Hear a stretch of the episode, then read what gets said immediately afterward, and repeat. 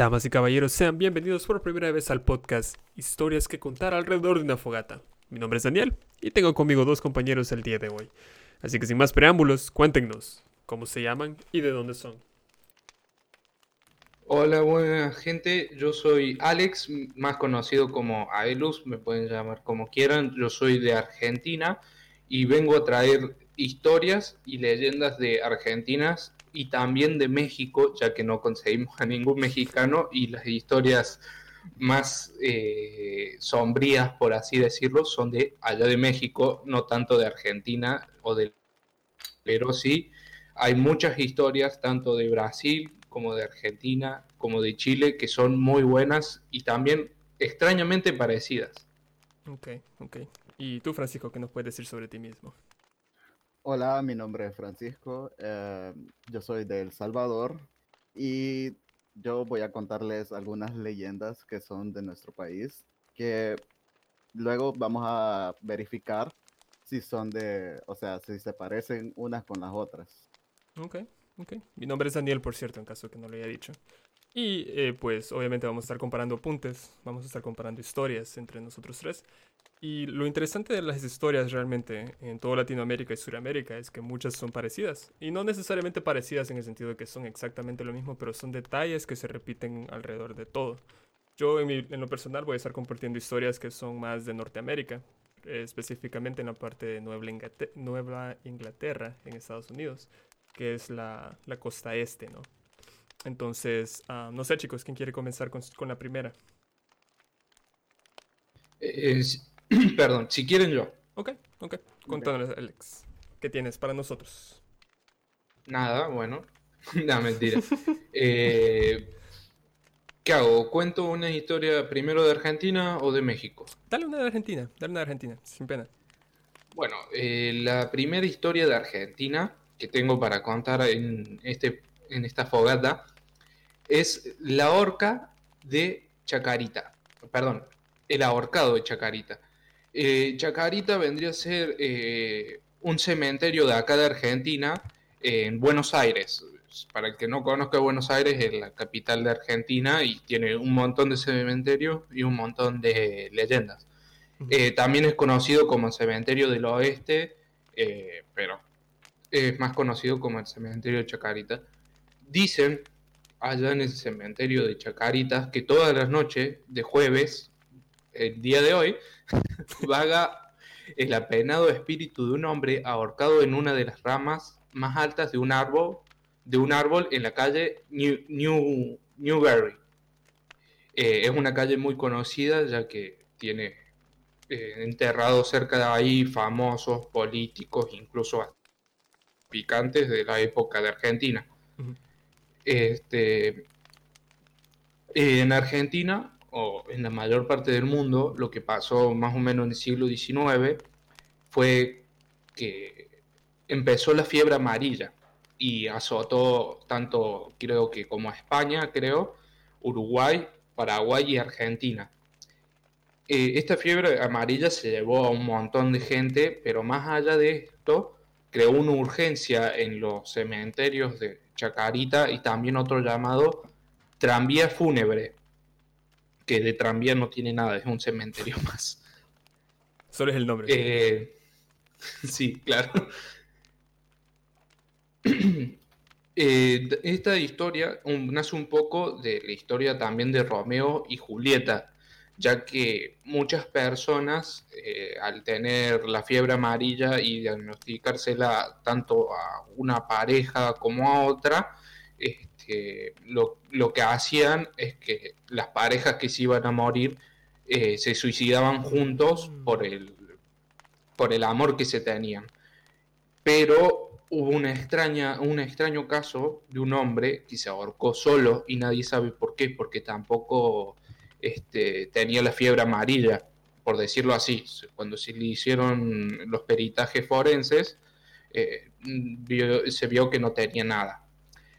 Y desde ese, desde ese entonces mucha gente ha reportado en el cementerio los jueves a la noche una figura, una figura de un cadáver semitransparente avanzando eh, por el cementerio en un estado claro de putrefacción, mirada perdida, los ojos bien abiertos. Y muchas veces han llamado a la policía y no han encontrado nada, ni siquiera las, las pisadas de alguien. Esa es un poco una historia light. Pero básicamente, de Argentina. básicamente el chavo entonces no tenía, no estaba enfermo. O sea, no tenía nada, simplemente se suicidó y no sabemos por qué. Sí, pero fue un extraño caso porque, esto no me lo salté, perdón. Eh, fue un extraño caso porque mucha gente se estaba suicidando ahí por, por la fiebre amarilla y esta persona no, no tenía nada. Incluso era, ya que se supo su identidad, incluso era un millonario que estaba casado, tenía hijos, o sea, una persona normal. Qué raro. O sea, algún motivo obviamente tuvo que haber pasado, pero queda la duda ahí exactamente por qué. Ah, curiosamente, ya que mencionas eso de lo de Romeo y Julieta, eh, ese tipo de detalles también se refiere bastante, o se mira bastante realmente en la parte de Europa, con la, con la peste negra. Con la pesta negra, eso mismo iba, iba a Exacto, decir. exacto, exacto. Porque yo de hecho he investigado un poquito sobre la peste negra. Eh, es una de las, de las cosas que a mí me interesa. Cuando, cuando estoy así aburrido en el trabajo, de repente empiezo a leer cosas de, ah, de Wikipedia, por ejemplo, o empiezo a buscar artículos.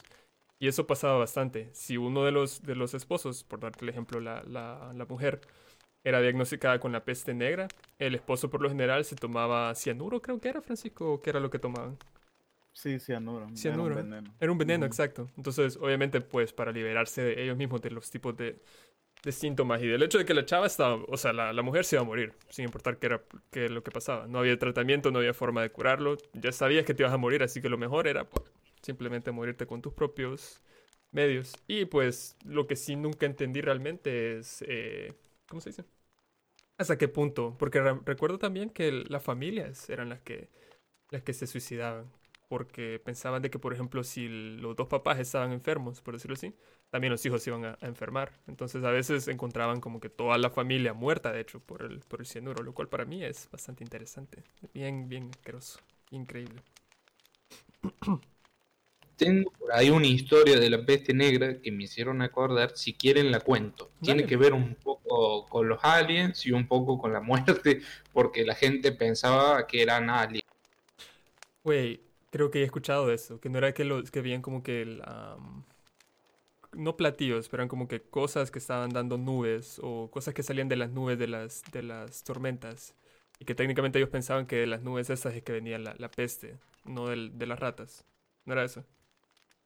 Claro, creo que fue en un pueblo de Alemania que la gente empezó a ver luces y todos se acercaron como el campo para verlas mejor y eran luces verdes, rojas y creo que celestes, eh, parpadeando, yendo de un lado para el otro y en el mismo campo vieron una persona muy alta con alas y una guadaña. Interesante, interesante. Aliens o la muerte, quién sabe. Yo pensaría que puede ser también, es parte del folclore, ¿no? Cuando siempre hay un, tipo de emergencia, un tipo de plaga eh, en cualquier parte del mundo, no sé si se han dado cuenta, pero siempre, siempre tiene ese, ese misticismo de que son castigos de los dioses o, es la representación de todas las cosas que la humanidad hace mal. Cosas así es lo que yo he notado, al menos en las cosas que he leído. Obviamente no soy experto en esto, pero es, es bastante interesante, bastante interesante. Am, Contanos, Francisco, ¿cuál es tu historia? Ok, yo voy a contar una historia que no es propia de la capital de El Salvador, sino que es de uno de sus departamentos, que es de Sonsonate. Y para ser más preciso, es de Izalco. Es la leyenda de la Cuyancúa.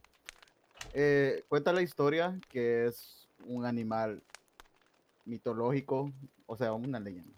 Un animal mitológico que su aspecto es mitad cerdo y mitad serpiente. Y lo interesante de esta, de esta historia es que se supone que este ser eh, estaba ligado a la creación de los ríos que son de El Salvador. Y que no solo existía una, sino que existían varios, varios de estos animales eh, eh, mitológicos. Y eh, cuentan lo- las historias que este animal, es más, hay un, hay un parque acuático que eh, tiene una, ¿cómo se llama? Tiene una estatua en su honor, porque se supone que es el lugar tiene una gran abun- abundancia en agua. Y este lugar eh, se supone que es por donde pasó la Cuyancúa y dejó toda esa agua ahí. Cuyancúa se llama, ¿verdad? Cuyancúa. Ok. Eh, este animal se supone que los pueblos indígenas de antes eh, escuchaban el sonido, eh, un sonido horrible debajo de la tierra. y se lo atribuían a este animal. Y se supone que cuando este animal empezaba a, porque se supone que era como el chillido de un cerdo. Eh, las personas del lugar se metían a sus casas y se metían debajo de sus camas por el miedo que infundía el chillido de este animal. Y hay personas, bueno, hay rumores que cuentan de gente que vio a este animal y que se supone que si en un dado caso una persona llega a estar en contacto con este animal, tiene que rápidamente cerrar los ojos y encomendarse a Dios. Qué interesante. La Algo pregunta- así como ya estás jodido. Así como Sí, que ya sabes que te vas a morir, ya solo encomendate a Dios. No, no hay nada más que hacer, ya, ya estás muerto. Ajá, y se supone, según las historias, el tamaño de este animal era de proporciones eh, exageradamente grandes, ya que por donde pasaba eran ríos los que quedaban de este animal. Oh, sabes, yo estoy seguro que escuché algo sobre esto en, en- en Brasil. O sea, recuerdo haber leído algo sobre que supuestamente eh, los ríos del Amazonas están hechos por una serpiente, ¿sabes? Por una serpiente. Ajá. Es- Qué interesante. ¿Ves? Esas son las cosas que son interesantes para mí. El hecho de que eh, civilizaciones separadas por miles de kilómetros, por ejemplo, o cientos de kilómetros, tienen historias que son similares. No sé si en Argentina existe algo parecido a esto, Alex. Eh, en Argentina no existe, mm, va, creo yo, que no existe nada porque no tenemos mucho río, por decir así, muy grande. Ya. Ya. Tenemos ríos largos, pero no grandes. Supongo que también depende de lo que la... Obviamente, lo que los, nuestros ancestros podían ver. Pero me parece interesante eso de que las... De que, por ejemplo, nosotros... Yo no sabía esa historia, por, por ejemplo. Yo soy salvadoreño y yo jamás había escuchado eso. Le, le comentaba a Francisco de que ni tenía ni idea de cómo... De cómo era la, la criatura esa. Y de hecho la googleé y hay una, una imagen de que literalmente es un, un cerdo serpiente. Un cerdo serpiente. Y es, es curioso pensar que, que nosotros, que somos que centroamericanos, tenemos algo parecido con la gente de Sudamérica, que está súper, súper nada que ver, o sea, es es súper curioso. Am, quiero ver, supongo que voy yo. Lo curioso de, de la, de la mitología dentro de... Eh, Yo quería comentar una cosa. dale, dale, dale. Yo tengo una historia de, de México y de Argentina que son bastante parecidas, no iguales, pero son bastante parecidas. Dale. Por eso eh, la distancia, eh, también quería comentar esto antes que saltáramos a otra cosa. Ok. Eh, si quieren la cuento, si no, la dejo para más. No, no, no, no, dale, dale, dale. Porque estamos en el tema de las distancias y cómo varias civilizaciones tienen historias y similares, entonces creo que es importante. Dale. Bueno, acá en Argentina hay una leyenda, un mito eh, del espíritu, se llama el espíritu de la Dama Blanca. Eh, vecinos del cementerio de Recoleta, que es otro cementerio allá famoso de Buenos Aires, muy grande por tener a uno de, creo que los mejores presidentes de acá de la Argentina, en opinión pública, claro. Todavía eh, la historia cuenta que un joven conoció a una muchacha en un, en un bar vestida de blanco y con piel color nieve, o sea, que era muy pálida y muy bella. Y entonces el, el chico ya un poco borracho empezó a hablar con... Se llevaron bien y a la hora de irse el chico la acompañó, pero como que la chica mantenía la, eh, mantenía la distancia con el chico para... No, para, pa- como intentándolo decir ahí terminó la, la cosa. Claro. Pero de, de repente eso em- empezó a hacer más frío, el chico le prestó su chaqueta y, y llegó el chico, le, ¿cómo se llama? Perdón. Eh, el chico la llevó hasta un barrio privado, que los barrios privados, no sé cómo le dirán ustedes, que son barrios cerrados y tienen una caseta de seguridad. Sí, claro. Es un, un barrio privado, exacto. Es lo mismo. Ah, bueno, perdón, pensé que los llamaban diferente. Y después de eso, al día el chico le dejó su chaqueta a la muchacha. Y al día si- siguiente, el chico enamorado, cautivado por esta chica, eh, fue al, al otro día y le preguntó al guardia de seguridad si conocía a esta chica, que vestía de blanco, tenía la piel muy pálida, y el chico de, el hombre de seguridad fue directamente a la, a la necrópolis, o sea, al cementerio, y le mostró la tumba con una tumba completamente blanca de una joven, o sea, era, por decir así, la lápida era de color blanco, marfil, y era la hija de un escritor famoso, Enrique García Be- Belloso, ¿Quién falle- Oh. era la hija, eh, y falleció a los 15 años de, de edad, fruto de una leucemia. El chico, asombrado, eh, fue cuando encontró su chaqueta atrás de la lápida. O sea, Ese es el momento en el que te que literalmente es donde te pones a pensar, wow, yo no debería estar aquí en ese momento, adiós, me voy. Deme mis cosas, aquí está mi chaqueta, con mucho permiso, adiós. No.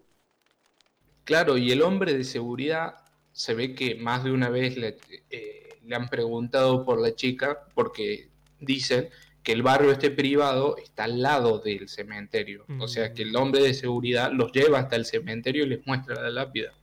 O sea que la chica se presenta ante bastantes hombres, por decir así, eh, en busca de algo. ¿Quién vaya a saber quién?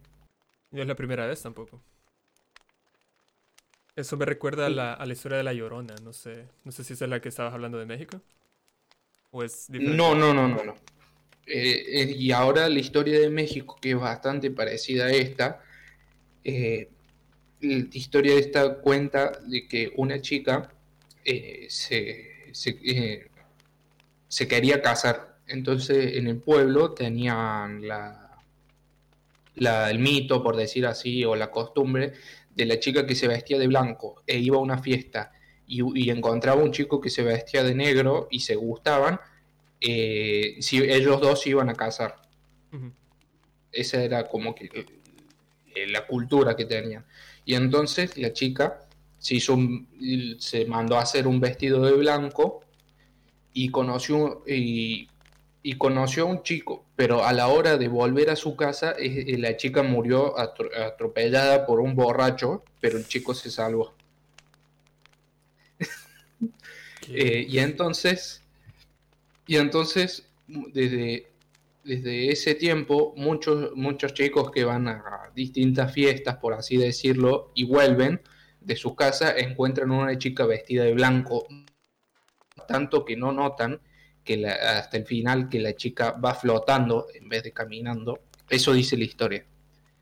Y, y los chicos, eh, la misma, la misma chica le dice, tengo frío, este, qué, qué lindo, o sea, como que le sigue el juego y los chicos le prestan algo como para que no tenga frío y la van y la dejan en la misma, en la misma casa donde eh, esta chica que se murió vivía y la dejan y, ella- y ellos le dejan su chaqueta y al, como a los dos, tres días vuelven el chico para buscar la chaqueta y volver a hablar con la chica y sale una señora que es la madre de esta chica que se ha muerto y siempre le dice lo mismo a, todos los chicos que vienen a preguntar por su chaqueta o por la hija. Y la hija lleva más de 20 años muerta.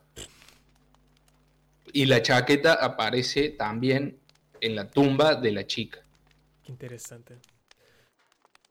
Qué interesante el hecho de que se repiten los, los detalles de que alguien siempre sabe que la, la chica está muerta y siempre las pertenencias que el, que el, hombre o la persona le deja a la, a la, a la chica, siempre lo encontrás en la lápida o donde sea que está enterrada la, la, la chica, ¿no? Nosotros en El Salvador no tenemos nada parecido a eso, ¿o sí, Francisco? Mm, no, pero la que más se le acercaría es tal vez la de Chasca, la Virgen del Agua. A ver, contanos, ¿qué es eso? Uf, esta sí se supone que es súper más vieja. de- o sea, incluso creo que es más vieja que la Cuyancuba. Esta cuenta la historia de Chasca, que era una indígena de nuestro país, que estaba enamorada de un, de un guerrero. que también era, que también era un indígena.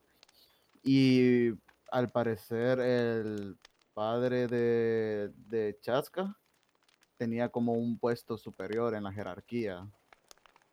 eh, y no quería que se casara con, con, con el, con el guerrero, que ahorita de ver, el, el guerrero tiene un nombre, pero no recuerdo muy bien a- en este momento el nombre del guerrero. Creo que era Akayat o algo así. Ajá, algo así creo que era. No me puedo la historia completa, pero no sé por qué recuerdo ese detalle. Ajá, y la cosa es que ellos se prometieron que iban a escapar porque como que el papá no quería, entonces ellos dos se iban a escapar. Pero el día que, en que quedaron que se iban a escapar, el, el, el guerrero no llega. Y fue Oh. porque el papá de ella lo mandó a matar. Ajá. Entonces ella, por la tristeza que, se que tenía, eh, amarró una piedra en su cintura y se tiró al, al mar. Entonces se suicidó. Qué y- interesante. Ajá, entonces, pero se supone que se puede ver a Chasca en, en, lo- en lugares con agua que va con el guerrero en una balsa. O sea que ella sí encontró a la, a la persona que estaba buscando. Porque técnicamente Mm. las historias de México y de, y de Argentina era la otra, ¿verdad? La que estábamos hablando al principio. Sí, Entonces, siempre si te das cuenta, la, la idea de Argentina y de México es que tú encontrás a esta, a esa chica en la calle y ella te lleva a alguna parte. Mientras que aquí con la de Chasca, ella ya encontró al... al- creo que estoy casi seguro que se llamaba Acayat o Acaya, no me Ah, acuerdo. Algo, así, era. No recuerdo muy bien, la verdad. Yo Pero, tampoco. ah, Pero siempre Ah. es, es algo como que tirándole a ese, a ese lado. Y lo interesante de esto es que ella va, las personas que se supone que la han visto, va con un vestido blanco. Mm, Eso siempre se repite, te das cuenta. Lo de los vestidos blancos, de que las, las mujeres estas que son obviamente espíritus, siempre están vestidas de blanco. Lo cual, al menos para mí me parece extraño. Para mí tiene sentido, son fantasmas. No podría ser como que un vestido verde o algo así. No sé pensarlo, porque tiene que ser blanco. Ajá. Ajá. yo creo que un fantasma con un vertido verde flúor llama mucho la atención. No, no se mira, no se mira tan, tan creepy, tan, Ah, Tan fantasmal. tan fantasmal, así como que, Claro, como que acaba de salir de una fiesta electrónica o algo así.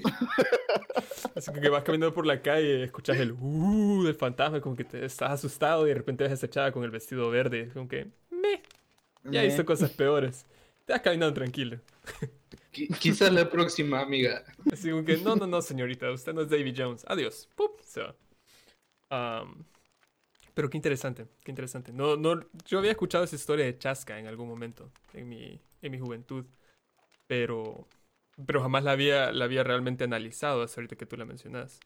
Am, quiero ver. Lo que sí me recuerda esa historia, o bueno, esas historias realmente, es la historia de La Llorona. Pero La Llorona es diferente en el sentido de que no es, de nuevo, no es que ella está buscando, según mi conocimiento, no está buscando a alguien que la quiera. Lo que pasa acá es que en México, si no me equivoco, que es la, el epicentro de la, de la historia de La Llorona, esta mujer está casada con un hombre y tienen dos hijos, si no me falla la memoria. Entonces, el hombre o el esposo de La Llorona ama demasiado a los hijos y eh, no quiere a la, a la esposa. Entonces, si no me equivoco, el, el esposo se lleva a los hijos y la chava esta de la tristeza de que se había desaparecido el esposo y los dos hijos se suicida. Y eh, obviamente de nuevo el mismo detalle es que siempre anda vestida de blanco y con la diferencia que ella anda tapada la cara, ¿no? No tiene obviamente ninguna, ninguna, ¿cómo se dice? Ningún detalle facial. Velo. ¿Qué manda? Eh, acá en Argentina se le dice velo a lo Velo, que se exacto. tapa acá la cara. Ajá, exacto, exacto, exacto. Entonces tiene un velo sobre la cara y siempre anda buscando a los hijos, pero no al esposo. Entonces se supone que la, la- el detalle principal de ella, como el nombre lo sugiere, es que cuando la escuchas, siempre está como que sollozando, ¿no? Siempre está como que llorando. Y ya cuando la encontrás, ella siempre piensa que sos el esposo que se llevó a los hijos. Y por ende, por lo general, siempre termina la historia con que mata a la persona que la encuentra. Lo cual es, es un poquito interesante para mí. Pues porque siempre, si te fijas, el, el ¿cómo se dice? La, la cosa que se repite en todas las historias es que estos espíritus siempre están o buscando a alguien o están vestidas de blanco. Siempre son mujeres. Nunca escuchas la historia de El Llorón, por ejemplo. Siempre es la mujer la que está haciendo todo. Lo cual para mí es, es curioso, súper interesante. Eh, de cierta forma, en México hay muchos reportes de la llorona que dicen que se escucha muy fuerte cómo llora y suponete sentís pasos y un pie arrastrándose por la calle y sentís, o sea, ponele, a las 3 de la mañana sentís como alguien llora, pero fuertísimo, no es de un sollozo en una esquina, es en mitad de la calle, fuerte, casi gritando el llanto. Y dicen que te llega a taladrar el cerebro o que te duele la cabeza de tan fuerte que llora. Imagínate.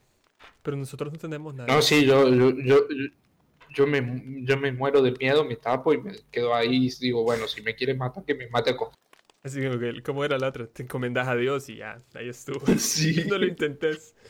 ¿Para qué, ¿Para qué vas a intentar hacer algo más? Simplemente es empezar a rezar y ya, tranquilo, acepta tu muerte. Ah, ¿Qué más, Francisco? ¿Qué más hay en El Salvador? En El Salvador no hay ninguna historia así de, de una mujer, además de la de Chasca, ¿o sí?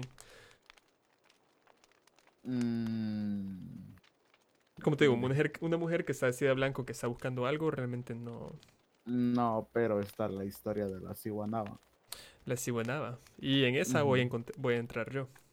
Ah, según la leyenda, la leyenda salvadoreña, en, los, en las partes del norte del Salvador, donde es más que todo montaña y así como bosque, por decirlo así, nosotros le decimos cerro y campo. Entonces, en esas partes del Salvador que son eh, así boscosas y, y, montañosas, existían dos, dos personas, o dos seres, mejor dicho. Estaba Siwanaba, que también se conocía como Siwawet, si no me equivoco, que significa mujer bella en náhuatl. Y estaba el Cipitío. Entonces, el Cipitío era hijo de la Siwanaba. No recuerdo muy bien el folclore de esta historia, pero recuerdo que tiene que ver con los dioses de antes. Que supuestamente Siwanaba o Siwawet estaba tratando de casarse con uno de los dioses eh, aborígenes, no eh, eh, indígenas. Y las, las características principales de ella son que es súper bella y que siempre usaba sus encantos para, para hacer lo que quería, básicamente, para lograr cualquier cosa que ella, tenía en mente. Y en el caso de la, de, de la Ciguanaba, lo que pasa es que el dios mayor que... ¿Cuál era el dios mayor de los, de los nuestros indígenas, Francisco? Era el... ¿Cómo se llamaba ese señor? ¿Atlacat? Tealoc. Tealoc era. O sea, Tealoc es el dios de las lluvias y de la cosecha. No, pero había alguien más que era más que era más alto que él, que él si no me equivoco. Pero déjame pensar. Anyways, el pues el, punto es que esa señora la ¿cómo se dice? La ciguanaba lo que hace ahora es la, la criatura en sí es una mujer que vaga por los cerros o las montañas o los bosques. Siempre está cerca del agua porque está lavando ropa siempre está desnuda y siempre la puedes ver al principio de espaldas, sin importar dónde estás en El Salvador. Si estás cerca de un río y la ves, solamente la ves de espalda. Y si se mira súper bella, así súper esbelta y súper bonita. Obviamente solo está viendo la parte de atrás.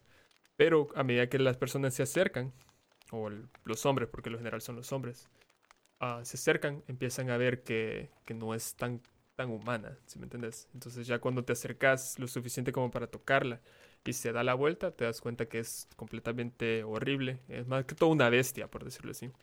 Porque no es humana. Y este empieza a gritar. Y por lo general siempre mata a los hombres. O se los lleva, mejor dicho. Y nunca obviamente los, los regresa. Y con respecto al Cipitío, pues el Cipitío es el hijo de, de la Ciguanaba. Y la parte curiosa del Cipitío, que a mí siempre me ha llamado la atención y nunca entendí por qué, es que él tiene los pies eh, al revés ves como tus pies obviamente están apuntando para enfrente, los de él están apuntando para atrás. Entonces, eh, la idea es que las personas que están buscando el cipitío nunca lo encuentran porque siempre buscan las, las huellas al revés. O sea, tú cuando ves un bosque y ves las huellas, es como que, ah, van para el norte, por ejemplo, van para el sur. Pero realmente es para el otro lado que, que va el, el chavo este. Y es lo mismo, es lo mismo. Él está supuestamente maldito con ser un niño de 10 años para siempre Y nosotros en, en el folclore salvadoreño lo describimos como una persona bastante, bastante gordita, chiquita, y usa un sombrero bastante puntiagudo, si me equivoco. Como un sombrero normal, que cubre obviamente toda la cabeza, pero después es como un cono, si no me falla la memoria. Y llega bastante alto. Y siempre está como. ¿Qué es con una cantimplora o es con, con, con un tambor? ¿Qué es lo que anda, Francisco? Porque eso no lo recuerdo. Siempre anda algo, pero no recuerdo qué. Sí, es una cantinflora que anda él. Ujú. Pero Siempre anda cantando, ¿verdad? Sí, y siempre ah, trata de enamorar a las, a las señoritas bonitas que él ve. Y se caracteriza también porque anda comiendo guineos. Mm, eh, ma- lo- no, no, no, los, guineos majunchos son los que le gustan. Ajá, Eso lo. Eso recuerdo. Y comiendo ceniza. Ajá, las Come cenizas. ceniza. Las cenizas, es cierto. Eh, eh, una cosa interesante es que se supone que eh, antes las casas de acá, la mayoría de casas, tenían cocinas que eran a base de leña, o sea, cocinaban con leña. Entonces, la cocina estaba bastante separada del lugar de donde dormía la gente o la casa principal de las personas. Claro. Entonces, eh, cuando se escuchaban ruidos en la cocina, eh, se atribuía que el cipitío andaba ahí. Porque estaba comiendo las re- cenizas. ajá, andaba recogiendo las cenizas que quedaban. Qué interesante. ¿Ustedes tienen El, algo som- así? el sombrero que lleva es como de bruja, por así decirlo. Mm, No necesariamente, porque los de, los de brujas son pequeños, así como que son cortos. El de él, según lo que yo entiendo, es bastante largo. O sea, es como un sombrero, un sombrero de bruja, pero está hecho de paja y es súper alto. O sea, es súper, súper extendido. Que yo recuerde. Y el dios que te- al que te referís se llama Quetzalcóatl. No, Quetzalcóatl es, es... Es el creador de la tierra y líder de los dioses. Entonces no. Porque tenía un nombre diferente, no recuerdo. Se supone que acá en- En Argentina, muchas de las historias de los indios, acá estaban los mapuches, no sé si los conocen, o los incas, los incas. Eh, muchas, muchas historias de, por ejemplo, los mapuches o los incas se fueron perdiendo con el tiempo y- o se fueron modificando porque cuando llegaron los españoles a conquistar, conquistaron, por decir así, Buenos Aires, Córdoba y se fueron para, para el Perú, por así decirlo, porque estaban la- las minas de plata, etcétera, y para el sur estaban los indios.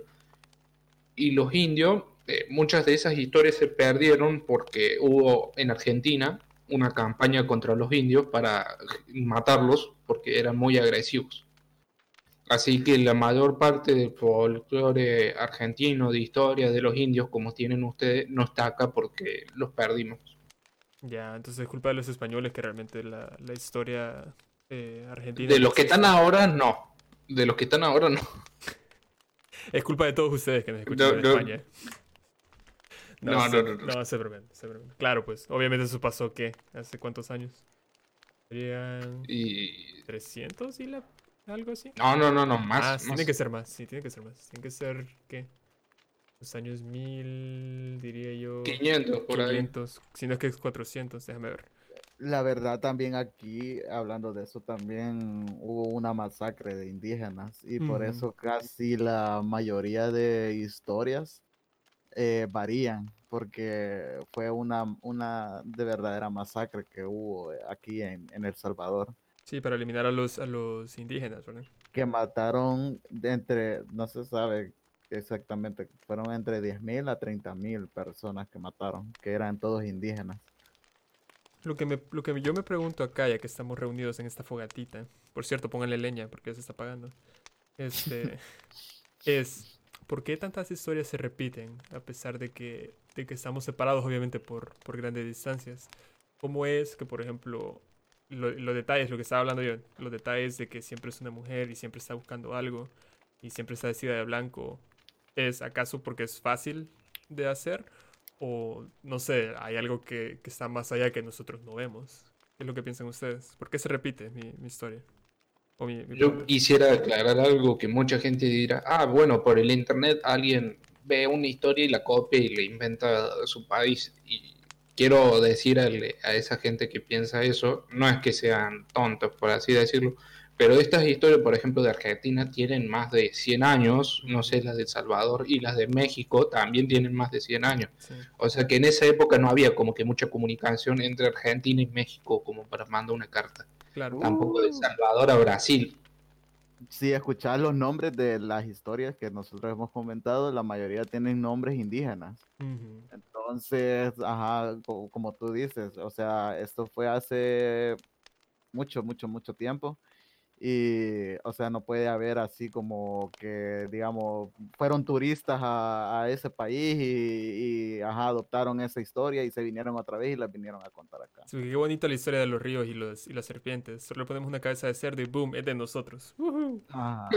No, estamos hablando de los años 1500. Ya, ya lo busqué. es más, eh, si quieren pueden buscar eh, este parque acuático que hay. Es es súper viejito, eh, ¿cómo se llama? Y eh, hay una hay una estatua en el honor de este de este ser mitológico. Sí, me lo mandaste, es cierto. Sí, recuerdo haberlo visto. Y me parece curioso el hecho de que hay representaciones físicas de esto. O sea, estamos hablando de, de que, como de nuevo, son seres que obviamente, quién sabe, tal vez sí existen. No sé, obviamente yo no, no tengo todas las respuestas. Capaz que sí existen, pero no con esa forma. No con esa, exacto lo que iba a decir. Como que tal vez es la representación que nosotros o nuestros indígenas, nuestros, nuestros ancestros le dieron. Y tal vez eran un poquito diferentes, pero ellos los elevaron al nivel de leyendas. ¿Sí me entendés? Como que ves esta cosa que, que es de mitad cerdo y mitad serpiente y dices, wow. Obviamente un ser mutante como este no es producto de la naturaleza. A lo mejor es un mensajero de los dioses, por ejemplo. Eso es algo bastante interesante. Eso también me hace recordar un poco como estuvimos hablando hace poco de la historia de ¿cómo es que se llama? de, de la ciguanaba. Me hace recordar a la historia de Medusa, que es más o menos parecida, ¿En qué sentido? que, que era una mujer bella y que por cosa de los dioses fue castigada y fue, y fue transformada. Claro, un ser, un ser horrible que todo lo que mira lo, lo convierte en piedra. Ajá. Claro. Claro.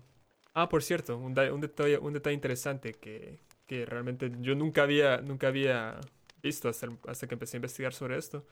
Eh, la palabra aborigen para niño, en, el, en este caso náhuatl, para nosotros, es sipit. Y nosotros a los niños, nosotros decimos cipotes. Entonces Ujú. la palabra se escribe, o el- la palabra náhuatl se escribe C-I-P, Cipit, y T. Entonces nosotros solo le agregamos una O al final y es cipote. Nosotros a los niños le decimos cipotes y es por eso, porque viene esa palabra, el cipit.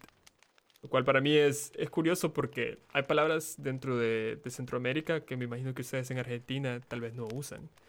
Y es, es de esas cosas, de esos detalles que para mí son como que, wow, interesante. Por ejemplo, ¿alguna vez has escuchado la palabra cipote, Alex?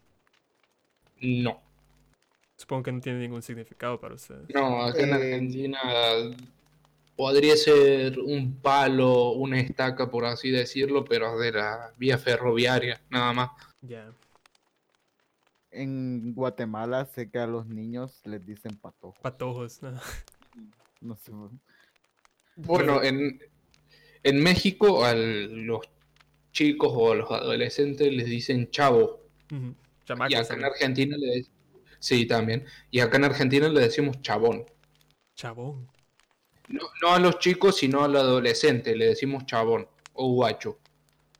Ah, Es muy, es muy nivel así de somos pobres y te vamos a robar todo, pero bueno. vamos a robar todo. Pero es, es interesante, ¿sabes? Es interesante ver cómo ciertas palabras pueden significar cosas diferentes en, en diferentes países. Por ejemplo, en El Salvador nosotros utilizamos bastante la palabra maje. M-A-J-E. ¿En algún momento has escuchado eso, Alex? Maje. No, para nada. Jamás. Y es, es parte, eso es lo, lo curioso, porque para nosotros maje eh, tiene un- una variedad de significados que puede variar desde amigo, porque puede ser como que, no, ese maje es mi amigo, por ejemplo. Lo puedes usar como alguien que es un bobo o es un tonto, como que, qué maje. Puedes usarlo como alguien que es despistado, que no sé qué. O estás hablando con alguien así como que No deja de ser maje. maje. Ajá. Ah, Puede ser como que una palabra para iniciar una pelea, así como que te empujan, como que, hey maje, tranquilo. Ajá. Y, y todas esas cosas que no tienen nada que ver, o sea, ninguna de esas palabras o ninguno de esos usos tiene nada que ver con la anterior. Y sin embargo, en El Salvador, obviamente, como tú decís, la... ¿Cómo se dice? Y no es que quiera sonar ofensivo, si me están escuchando y, y, y se sienten mal por lo que voy a decir, lo siento, pero yo también soy de esos barrios. Eh, los barrios bajos obviamente lo usan más que los, que los, que los barrios altos. Pero es, es interesante, es interesante ver que palabras, que palabras que para nosotros no tienen, obviamente no tienen nada realmente, no, el, contexto de magia no tiene nada que ver. Si, estoy seguro que si lo busco en internet y busco qué significa magia, no me va a salir nada. A ver. Y ustedes jamás lo han escuchado, ¿no? Oh, mira, y viene de, de Costa Rica, al parecer. Así que no somos, no somos especiales. A ver. Hacerse el maje, por cierto. Esa es otra. Hacerse el. Quiero ver. O fingir y simular que no ves o no entiendes. Lo cual nosotros también vemos. Lo que te estábamos comentando, que deja de hacerte el maje. Eso, eso es como que deja de, de hacerte el bobo, deja de hacerte el tonto. Entonces, volviendo al tema de que estábamos hablando, de las, de las distancias ¿no? y todo eso. en la parte de Estados Unidos, lo, cual es curioso para mí porque obviamente yo he investigado un poquitito sobre esto el folclore americano obviamente es bastante influenciado por, por Inglaterra, ¿no? Y también se tiene que ver bastante con, con las, ¿cómo se dice? Con los, con los viajes que esta gente eh, hacía para, para venir acá al, al Nuevo Mundo, que es lo que le decían ellos. Y curiosamente cuando analizas un poquito sobre las cosas que pasan en cuanto al folclore americano, siempre o tiene que ver con, con ah, ¿cómo se dice? Siempre tiene que ver con seres en el mar, siempre tiene que ver con seres paranormales dentro de, la, de las, de los, ¿cómo se dice? De las vías, o tiene que ver con, con seres que parecen humanos y que los están siguiendo. Por ejemplo, en el caso de, de acá de Connecticut, que es en el estado en el que yo vivo, está la leyenda de, prepárense porque eso no me lo estoy inventando, eso lo investigué, los seres que se llaman los cabezas de melón. Y la idea de los cabezas de melón es que son... pers- Ey, as- se llaman, se llaman melon heads en inglés, lo cual suena bastante interesante, pero también es la marca de un, eh, de un dulce de acá. Así que, No, no sacaron la idea de los de Bloodborne de los cabezas de melón, ¿no? de hecho, de hecho, de hecho, eso es una de las cosas que inspiró a H.P. Lovecraft escribir una de esas, de esas historias. O uno de los de las seres mitológicos de, su, de su lore, ¿verdad? De sus, de sus historias. Supuestamente tiene que ver con eso. Y la idea de los Melonheads es que son personas súper pequeñas que tienen cabezas bastante grandes y son caníbales. Eh, según mi investigación, que por cierto no fue, no fue muy extensa en cuanto la, ¿cómo se dice? La verdad de estos hechos, ¿verdad? Es el hecho de que existen bastante gente que está manejando en el lado del campo de Connecticut y al lado de la calle siempre miran a esta persona eh, o este ser, mejor dicho, comiendo algo en el suelo y cuando se detienen se dan cuenta de que la cabeza obviamente es súper gigante, que el cuerpecito es pequeño y están ahí como que viéndolos en el carro o en el auto. Y luego pues obviamente la persona se asusta y maneja. La parte interesante es que siempre tiene que ver con o personas que se escaparon de un asilo o personas que están eh, malditas por algún motivo. La maldición específicamente o quién los maldijo nunca lo pude encontrar. Lo encontré tal vez unas que 6, 7 veces que decía que siempre venía de un asilo. Lo encontré una vez que decía de que habían sido malditos por alguien o por algo, pero nunca decía qué. Y pensándolo detenidamente, realmente en El Salvador, nosotros no tenemos ninguna historia que se parezca a esa. De, bueno, supongo que el cipitivo es lo más, lo más cercano, que es, o sea, son personas pequeñas, eso es lo primero. Y lo segundo es que son caníbales. Nosotros en El Salvador, que yo recuerde, no tenemos ninguna historia que involucre un ser o una persona que se come a otra persona. Lo cual para mí es, es curioso, porque siempre son seres que son, no sé, que están involucrados en el folclore salvadoreño, pero están haciendo otras cosas, como que están caminando o están lavando ropa, que en el caso de la Cibanaba, porque siempre está haciendo eso. O la chaca que está buscando al, al, al guerrero. Cosas así son, son curiosas. Por decirlo así, tiene parecido con los duendes o gnomos. Algo así, algo así, algo así. Hablando de gnomos o duendes, mi hermano, eh, el más chico, eh, le pidió un duende a mi mamá y le da caramelos al duende, porque acá en Argentina está la leyenda que a los duendes vos le tenés que prender un cigarrillo y ponérselo en la boca y darle caramelos para que te cumpla los deseos. ¿En serio? Sí, y mi hermano cree en eso. ¿En serio? Qué curioso. Nosotros no tenemos duendes en El Salvador, ¿o sí? Francisco? No, no, pero tenemos una tradición que se remonta a la época de la colonia aquí, que es el Día de la Cruz. Y se le pone fruta a una cruz. Y eso se supone que te va a... eh, una es para que te no llegue a bailar al- el diablo a tu casa. Dos, para que las, las cosechas sean abundantes ese año y caigan muchas lluvias. Eso es todo. Pensá en, pensá en el hecho de que alguien en algún momento en la historia dijo, "Hmm, el diablo bailando en mi casa es malo. ¿Y cuál es la mejor forma en que puedo, que puedo prevenir que esto pase? Obviamente poniendo una cruz con fruta. No, no sé. Eso No, suena... pero- Lo que se me hace ah. gracioso es que si veo, si existe el diablo y lo veo bailar, me pongo a bailar con él. No, o sea, si baila, digo, ah, está todo bien. No te está pegando. uno. Está a decir, no posme uno. Te lo juro. Así, Quiere como- fiesta. Así como el señor diablo, ¿qué tal? ¿Cómo está? Y el tipo como que, no, tranquilo aquí bailando. Así que, ¿me puedo Aquí unir o...?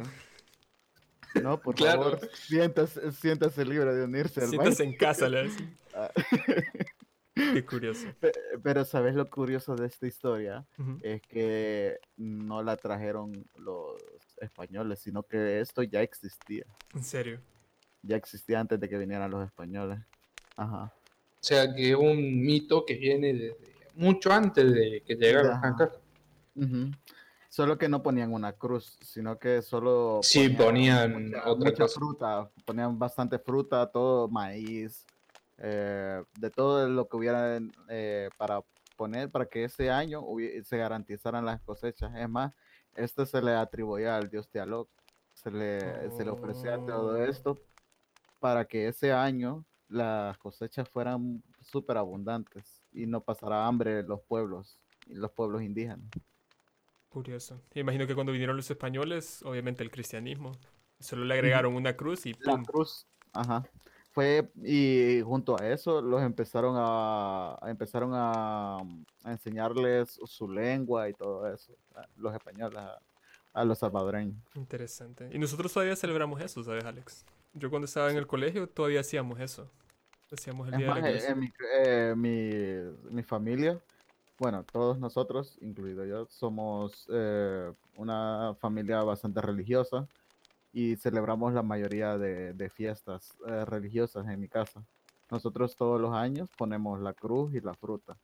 Y la gente tiene que, si quiere fruta, tiene que orar un Padre Nuestro y puede eh, tomar una fruta de, de la cruz. Mm, eso también lo recuerdo. También lo recuerdo.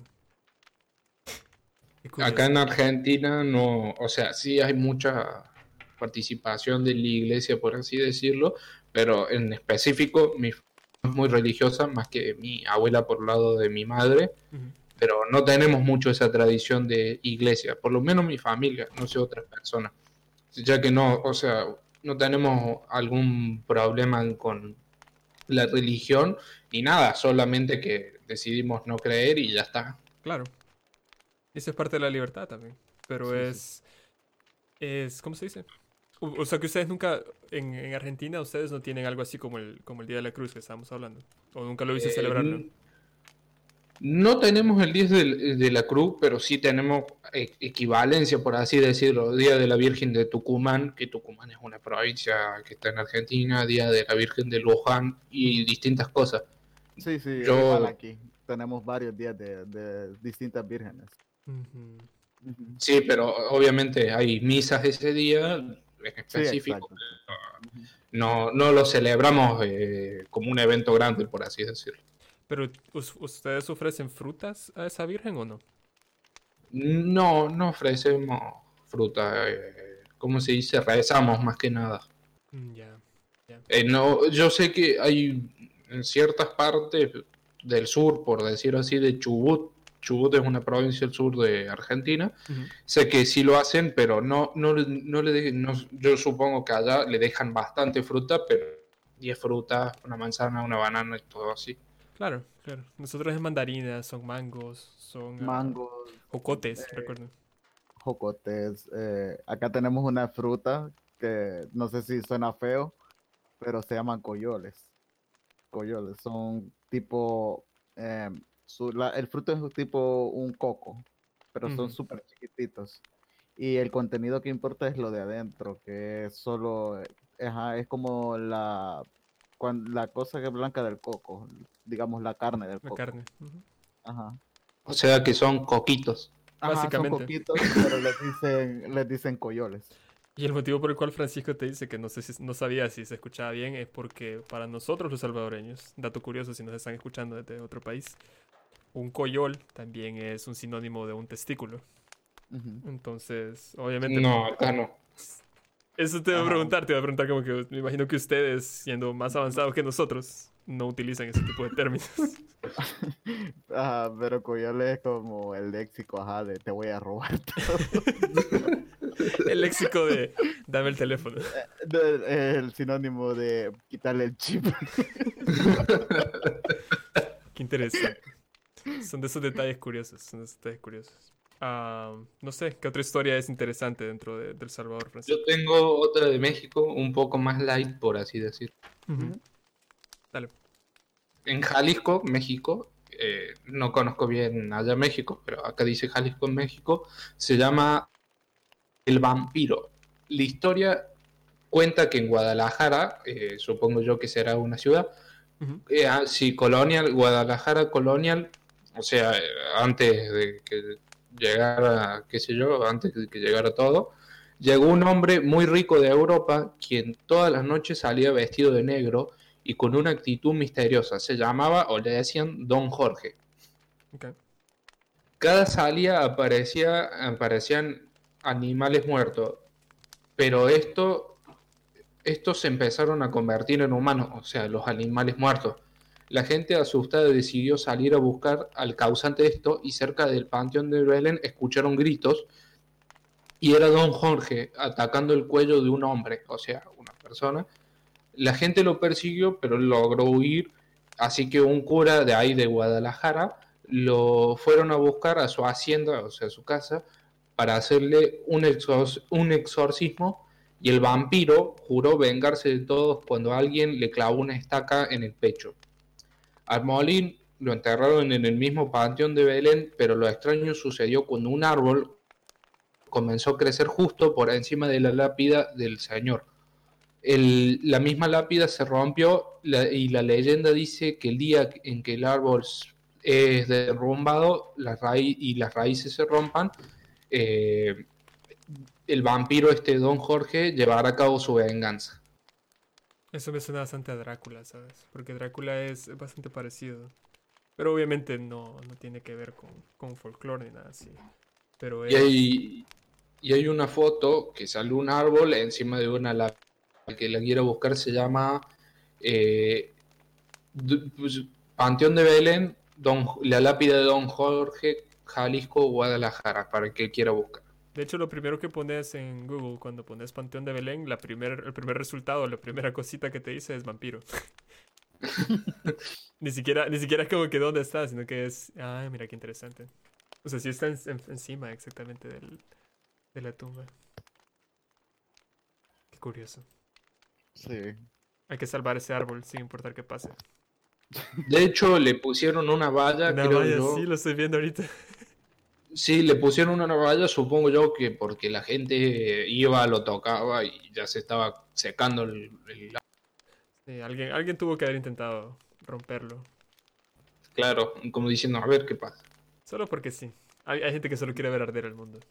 No sé si, ¿cómo se llama? en- sé que en Europa que hay cementerios en los que se ve que sus tumbas están como eh, tienen defensas tipo así con hierro y cosas así están encadenadas.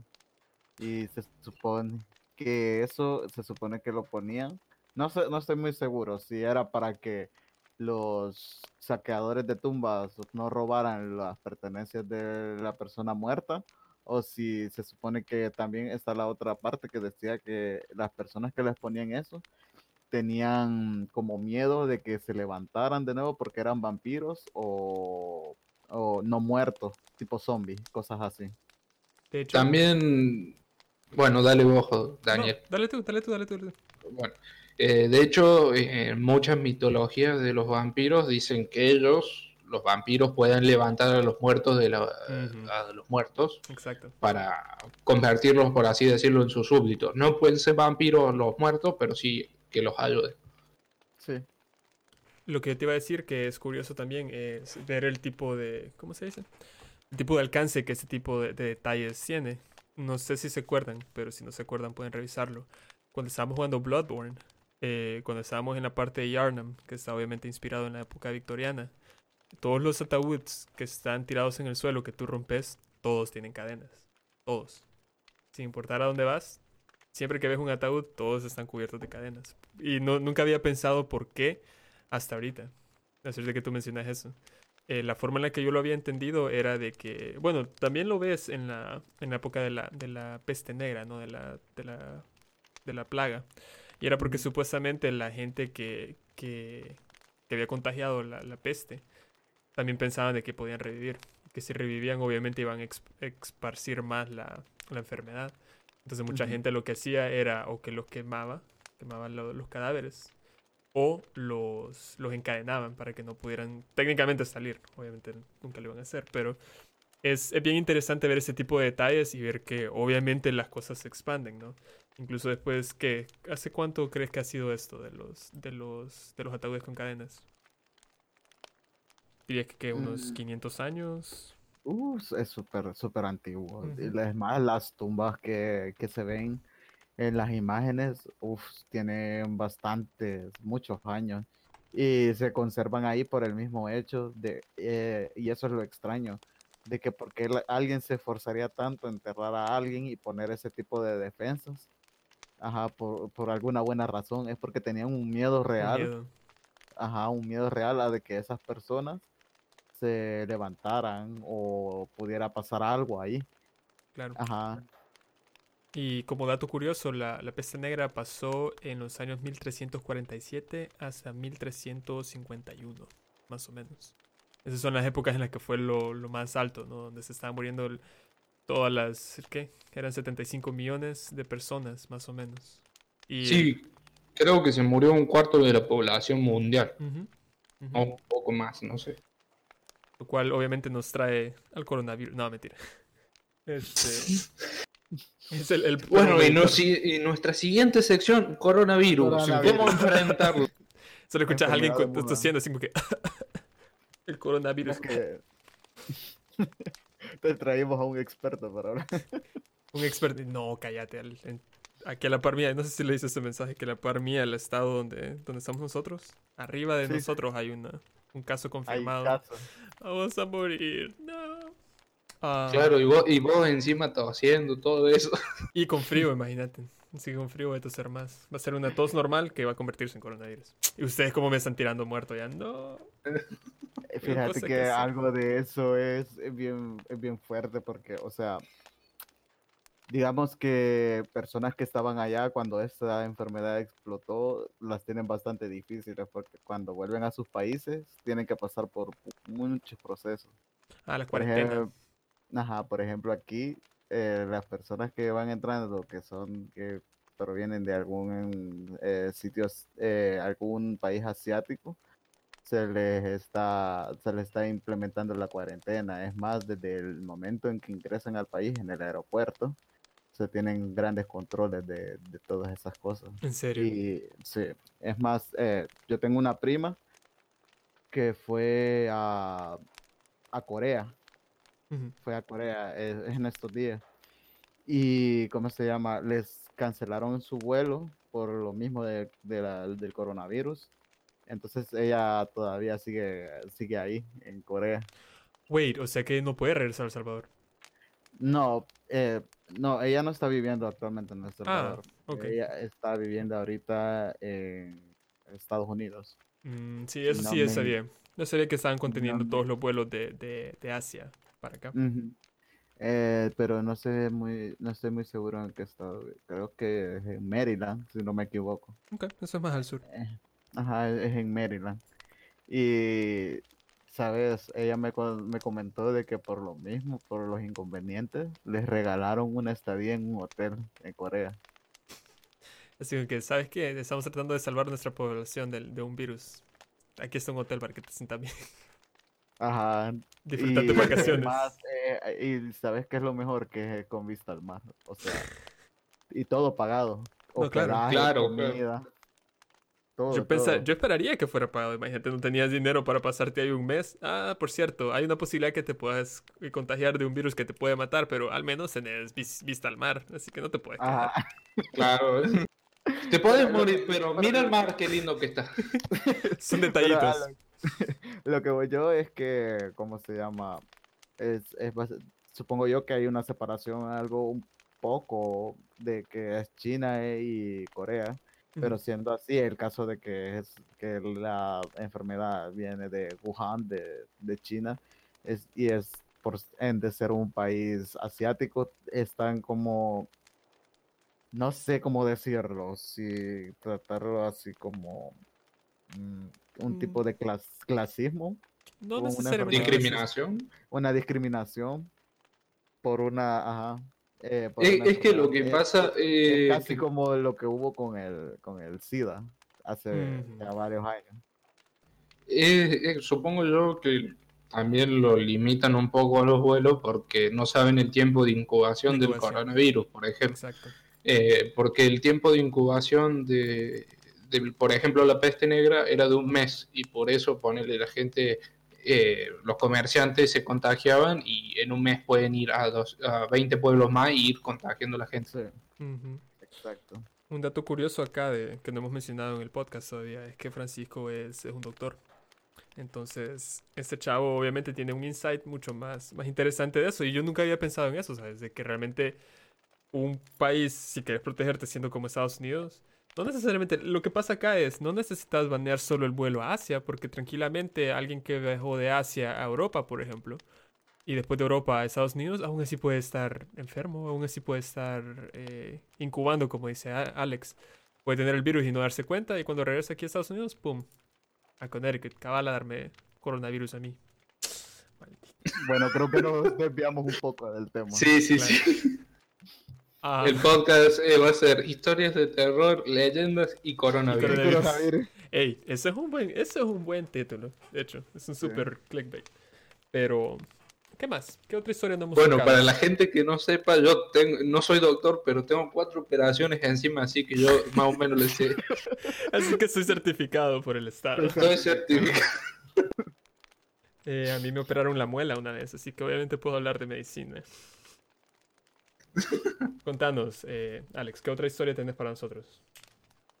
Eh, ya las que, las que tengo son más de metafísica o, si quieren puedo contar alguna, pero es más heavy, por así decirlo. Creo que esta tal vez la dejamos para el, para el próximo episodio. Para cuando lo... ¿Cómo se dice? Cuando ya toquemos temas un poquito más fuertes. Sí, es cierto. Ok, ok. Entonces supongo, señores, damas y caballeros que nos están escuchando el día de hoy. Porque vamos a terminar el episodio de acá, ya que nos desviamos al coronavirus. Gracias, Francisco, por traer eso. Eso es culpa. Eh, Ustedes empezaron con la peste negra. yo, iba pas- yo iba pasando, a mí me dijeron, mira, habla de la peste negra. Anyways, este... No sé, un comentario antes de despedirnos, señor Francisco. Acá me avisan por producción que la culpa es de Daniel. Producción, ustedes me están, ustedes me están tirando debajo del bus. Unos desgraciados. No, eh, lo único que quisiera agregar es que si las personas que escuchan esto quieren escuchar más del folclore de nuestros países, que están muy interesados, eh, que lo comenten y Claro. nosotros eh, vamos a hacer lo posible.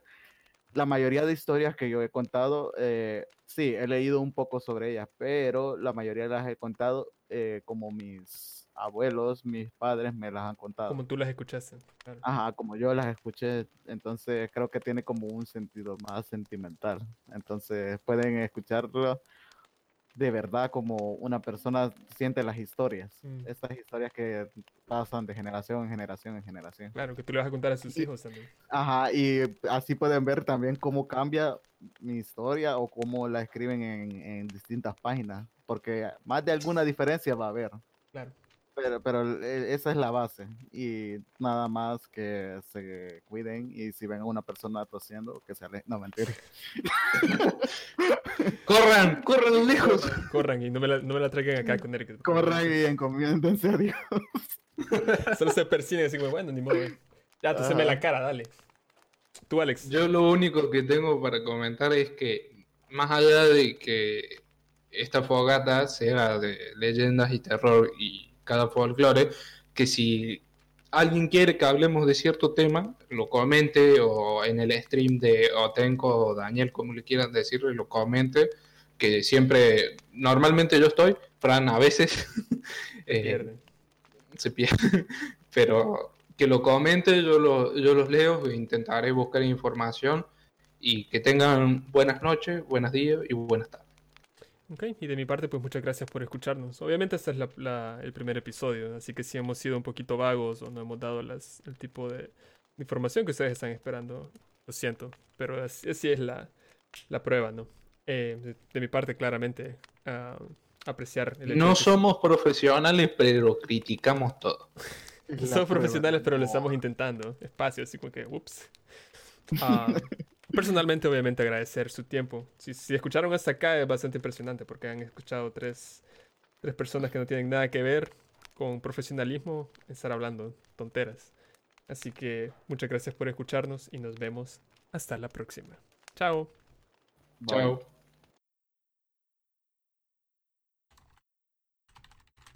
Intermedio.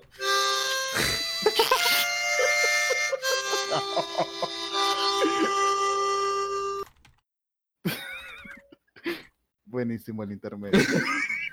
Así que los anuncios.